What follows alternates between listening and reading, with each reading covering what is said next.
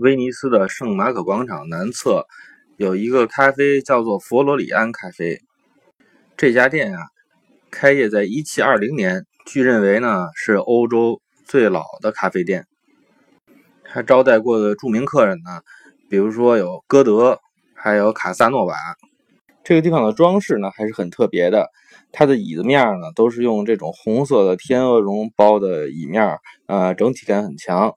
墙上挂的艺术品，呃，呃，有一部分呢是有一定的这个价值的珍品，有的时候呢还有一些现代艺术的展出。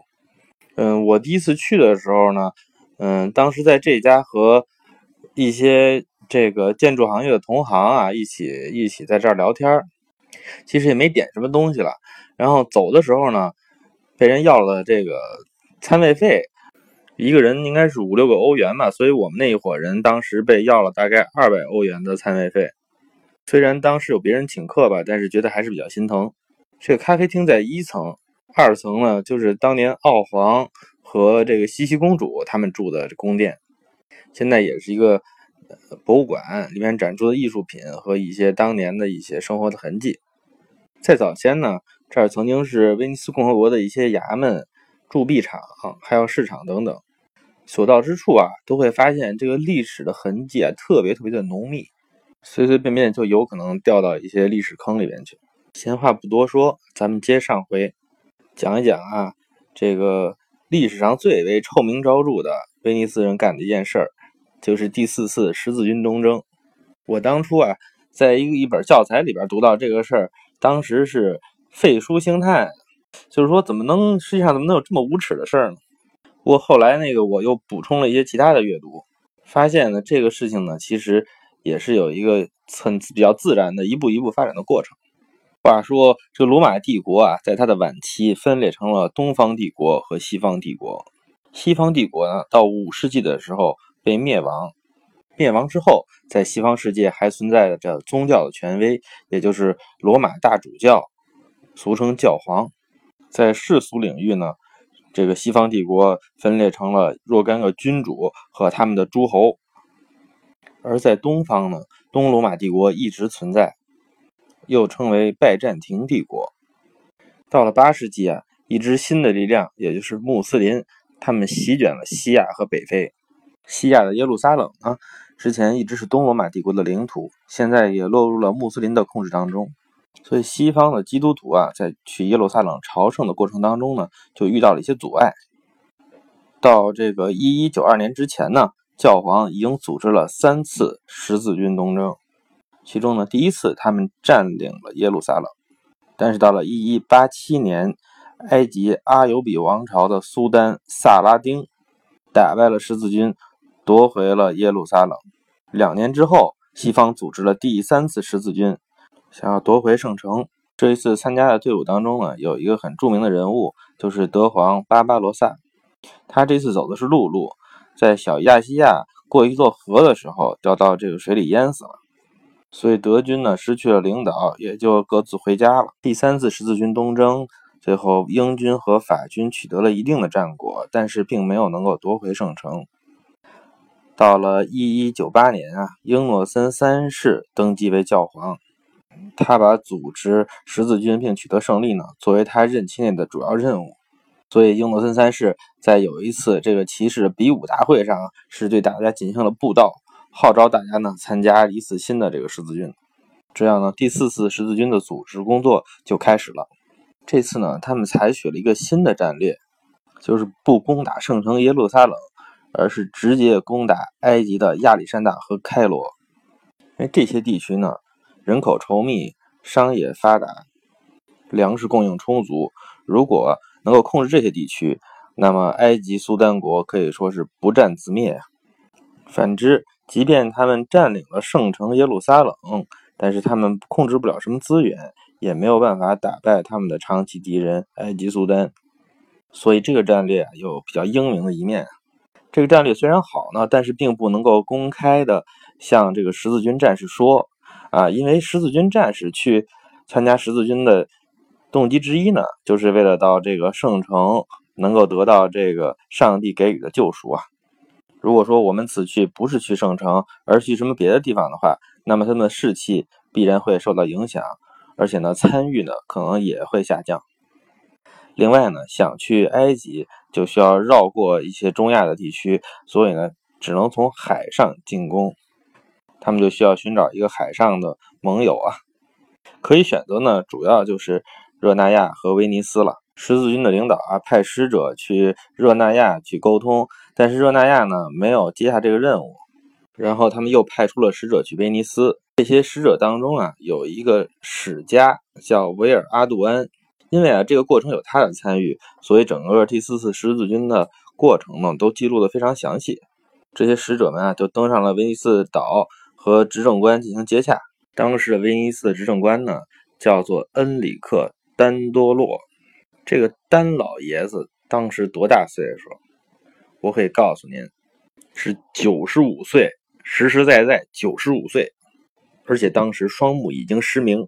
他这个双目并不是刚刚失明。而是在他选做执政官之前就已经失明了。换句话说的，威尼斯选了一个盲人作为他的执政官。您可以看出来，这位盲人有多么强大的智谋和影响力。这十字军的使者和执政官进行了接洽，他们呢给拿出了一份大合同。这份合同有多大呢？他需要有威尼斯人来运输三万三千五百人，包括呢四百四千五百匹战马。威尼斯呢，不但要运输这些人，还要运输他们所需要的这种粮草、物资，还有饮水，这些东西加起来呢，比这个人和战马占据的这个空间呢要大得多，重得多。所以整个合同的金额呢，高达八万五千银马克，一个银马克啊，大概相当于咱们古代说的八两银子。接下来这个单子呢，对于威尼斯来说呢，就需要动用它这个全国的人力和生产力。来负责造船，然后呢，来作为水手来运输这些十字军战士。所以说呢，是这是一个风险非常大的一个商业合同。但是呢，啊，执政官这个丹多罗丹老爷子呢，他看中的实际上是这个参加十字军东征活动能够要到的一些其他的条件，比如在商业方面的一些呃特殊的豁免。当时呢，他给教皇提出的条件之一呢，就是要求允许他和穆斯林之间啊进行贸易往来。当时呢，这个教皇呢对他是非常的不信任啊，就是说，呃，你这为什么要跟这个异教徒进行生意呢？是吧？但是呢，当时教皇没有什么其他的选择，因为呢，这个这个运输十字军的活呢，只有威尼斯能够接下来，所以他当时就答应了威尼斯。啊，同意他们恢复同穆斯林之间的贸易往来，但是呢，禁止他们呢和穆斯林交易一切有可能和军事有关的这种货物货物。威尼斯的领导层和十字军达成了协议，但是呢，他们还需要对威尼斯的群众进行说服和鼓动。所以啊，当时十字军的使者呀，在圣马可教堂群众集会的时候，是当众给威尼斯的群众下跪呀。当时的威尼斯群众一看。这个欧洲最强大的国家的这些这些骑士啊，都在我们面前下跪，这当时是等于是给给足了面子呀。威尼斯群众啊，也是情绪的十分的激昂啊，就是当时呢，就多数人在广场上当众表示愿意支持这个十字军的行动。于是呢，一场声势浩大的造船工程就开展开了。这个造船的量好像是大概有。呃，几百艘船吧，其中有一部分战船呢是专门运输战马的，运输战马船呢大概有一百多艘吧。就是这些战马呢，可以从这个呃甲，在这个甲板下层的甲板里面，然后这个下层甲板和上层甲板之间的这个船舷的舷侧板呢，平时是密封着的，但是在这个战斗的时候可以直接打开。然后呢，这些战马可以直接从这个船里面，呃，冲上岸边，就很像现在的这种两栖登陆艇。总之，这个工程是非常浩大。当时呢，威尼斯的政府呢，把在整个地中海各地的威尼斯人啊，水手和这个造船工全都招募了，全都这个召集回来，让他们在在威尼斯进行这个生产工作。嗯，这个时间呢，慢慢过去了，然后这些船呢，也逐渐造了起来。啊，但是呢。这时候出现了一个很尴尬的问题，就是原定在威尼斯集合的这三万三千五百名骑士呢，并没有按时来来到。他们当中呢，有一些人根本就没有这个如约参加十十字军啊。另外还有一些人呢，从欧洲其他的一些港口出发去了这个圣城。这个听起来，这个其实也很合理啊，因为人家那些十字军呢，只是说我参加十字军，但是呢，并没有和这个十字军的团体之间达成任何协议，就是说我一定要集到威尼斯来集合啊，然后上船。因为人家有，比如说我是在荷兰弗兰德斯的这个十字军，我完全可以在。荷兰就上船嘛，这样一路走非常顺。然后，如果我是法国的南方的十字军呢，我完全可以去马赛上船。所以啊，这个十字军的使者在最开始呢，他们在写这个合同的时候呢，就发生了一个这个误算，导致来集合的人数呢远远低于原来合同当中的预期。但是呢，要付给这个威尼斯的这个费用的船资呢，都是这个十字军的都是个人自己。自掏腰包，个人带来的，所以来集合的这些十字军呢，掏不出来这些钱。嗯，在威尼斯的这些十字军呢，被这个威尼斯人都安顿在这个丽都岛啊，在丽都岛扎营。咱们现在知道，这个丽都岛啊，是一个特别贵的一个度假胜地啊。但是不管是谁啊，我觉得像当初十字军战士肯定也是这样。当初刚到这儿的时候呢，安营扎寨，哎，觉得这个地儿挺不错。但是你如果把他让他在这方待上半年的话，我我觉得他们基本上要疯了。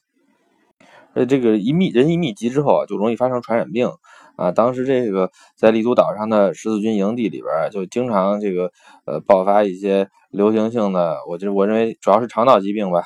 然后就是呃很多人都死掉了，所以当时双方都非常难办。威尼斯人呢已经花了这么多钱造起来这些船啊，但是呢现在这个费用呢没有人给报销。反过来呢，十字军因为凑不起这个船资啊，他们这个威尼斯人也不同意拉他们上路，所以呢两下僵持不下呀。这个时候呢，呃，执政官丹多罗呢，他当时提供了一个解决方案。他说啊，为了这个缓和威尼斯人的怨言，为了让咱们这个能够成型啊，咱们能不能想一些其他的方法？来让十字军来报来这个偿还威尼斯的债务。他这个想到的一个方法呢，是让十字军呢去替威尼斯去攻占在亚德里亚海东岸的一些这个威尼斯想要控制的一些城市。其中有一个城市呢叫 Zara，就和这个咱们的服装品牌 Zara 是是一样的啊。嗯，现在呢可能也有一个版本叫做扎达尔，这就是在。呃，现在的这个克罗地亚语言里呢，叫是叫扎达尔啊。总之，这个城市呢，当时是叫 Zara。嗯，这个城市原来曾经呢被威尼斯控制过，但是后来他们又独立了。独立了之后，就和这个匈牙利，呃，和克罗地亚这这这个国家呢，他们联合到了一起。这个匈牙利和克罗地亚呢，也是天主教国家。换句话说，他们和威尼斯人和十字军，他们是天主教的教友啊，让这个十字军去攻打他们，这个还是挺别扭的。但是呢，不管怎么说呢，最后呢，十字军的这个主要领导呢，还是同意了这个解决方案啊。大家都不想看着这个到这儿集合的这个一万多十字军将士啊，这个就这么解散了，然后这整个这个行动就烟消云散了。他们呢也觉得挺对不起这个威尼斯人的，啊，希望能够最后找一个解决方案呢，最后能把这个钱给偿还。所以他们就这个上路，啊，启程出发向 Zara 出发了。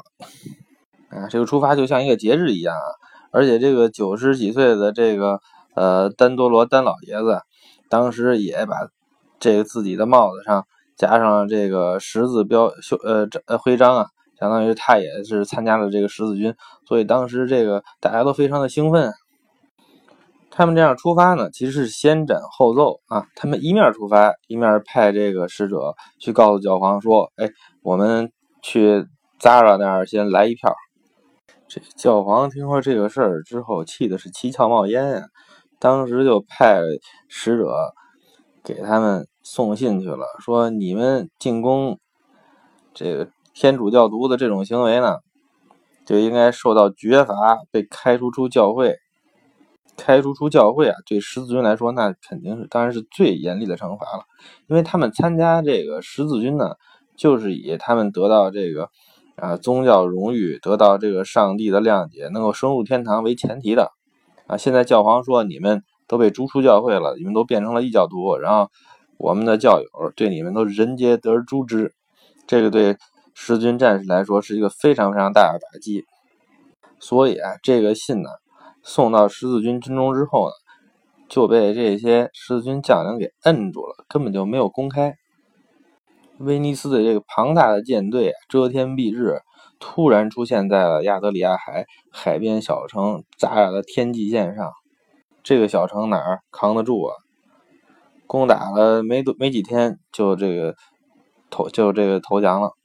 接下来呢，十字军对这个呃小城扎亚进行了洗劫。但是时间呢，不知不觉就到了十一月。嗯，这个时候呢，就不太适合出海了，要入冬了。当时啊，这个十字军啊就在科尔福岛，希腊的这个科尔福岛过冬。在他们出发之前呀，从威尼斯出发之前，这个十字军的领袖之一啊，有一个叫伯尼法斯的啊，这个伯大帅就已经离队了。伯大帅离队是为什么呢？我觉得原因之一呢，应该是他觉得这个去。跟着这个十字军去打这个 Zara 这个事儿吧，可能会被这个遭到逐出教会的处罚，所以他不愿意。他呢一路北上，然后到了斯瓦本，见到了国王菲利。这个菲利呢是德国的国王，在菲利这儿呢偏角有一个客人，他呢是这个拜占庭帝国的皇子阿列克塞。阿列克塞的父亲啊是拜占庭的皇帝伊萨克二世。伊萨克二世呢，之前被他的这个哥哥，也就是这个亚历克塞的大伯，也叫亚历克塞啊，在宫廷政变中给推翻了。然后呢，这他大伯呢，还把他的父亲的眼睛给这个弄瞎了，然后关起来。之后呢，他大伯又取得了这个皇位啊，然后他就等于是跑了出来。当时这个伯尼法斯和亚历克塞见面之后呢。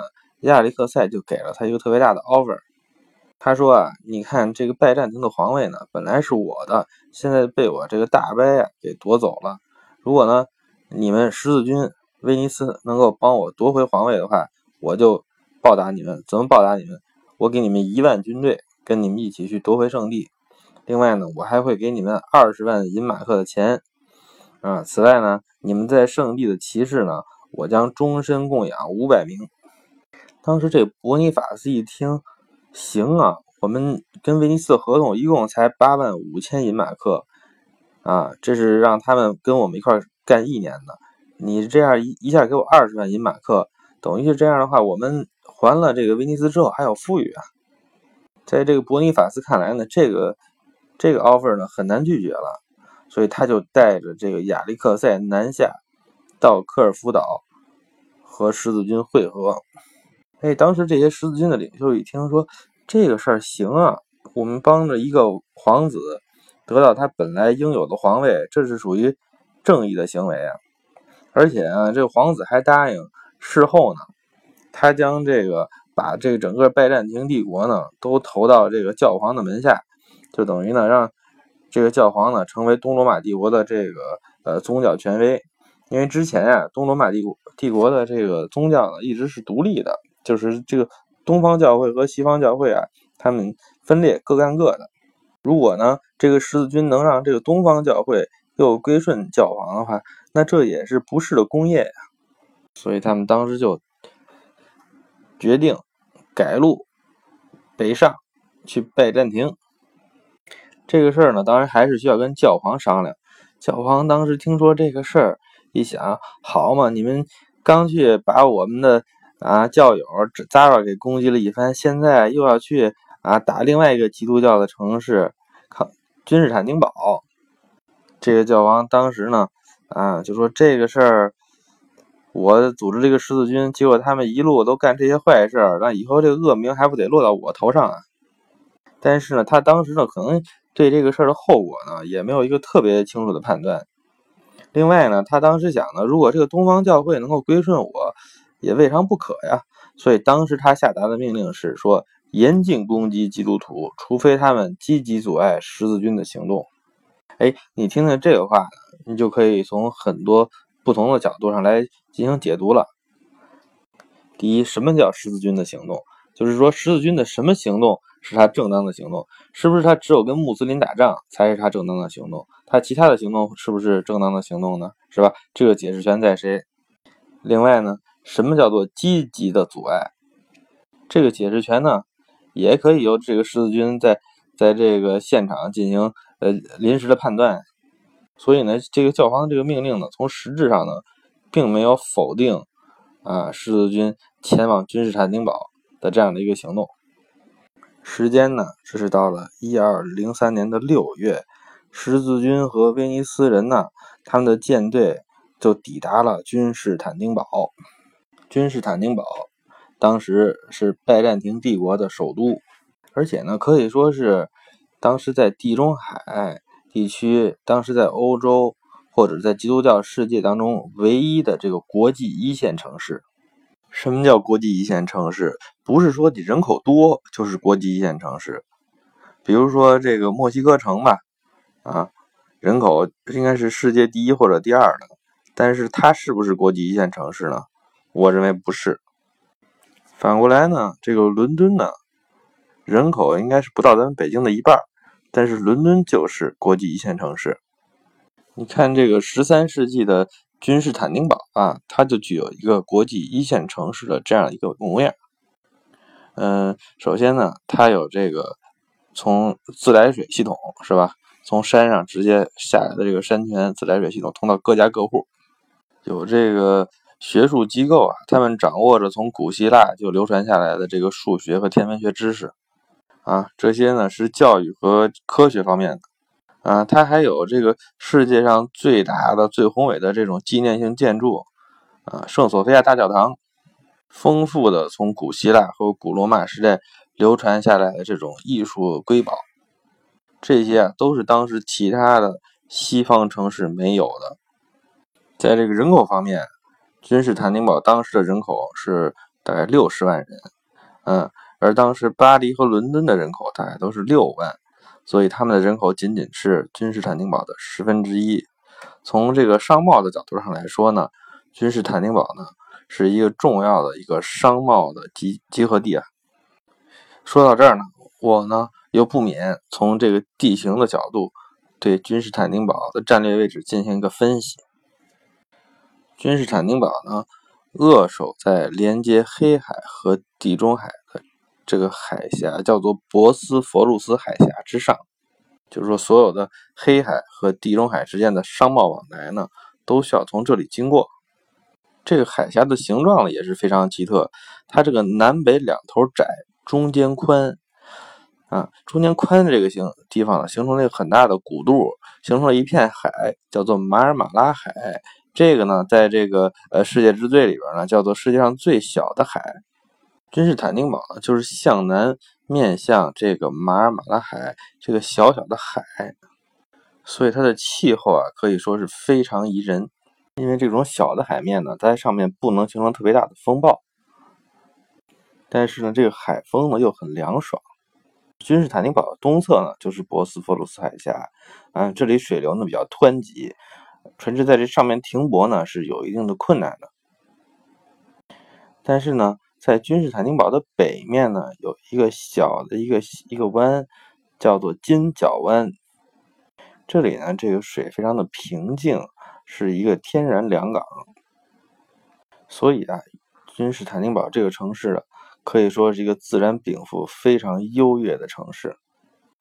它相当于是三面环海啊，啊，就是说，如果你只要掌握了制海权，那么敌人只有可能。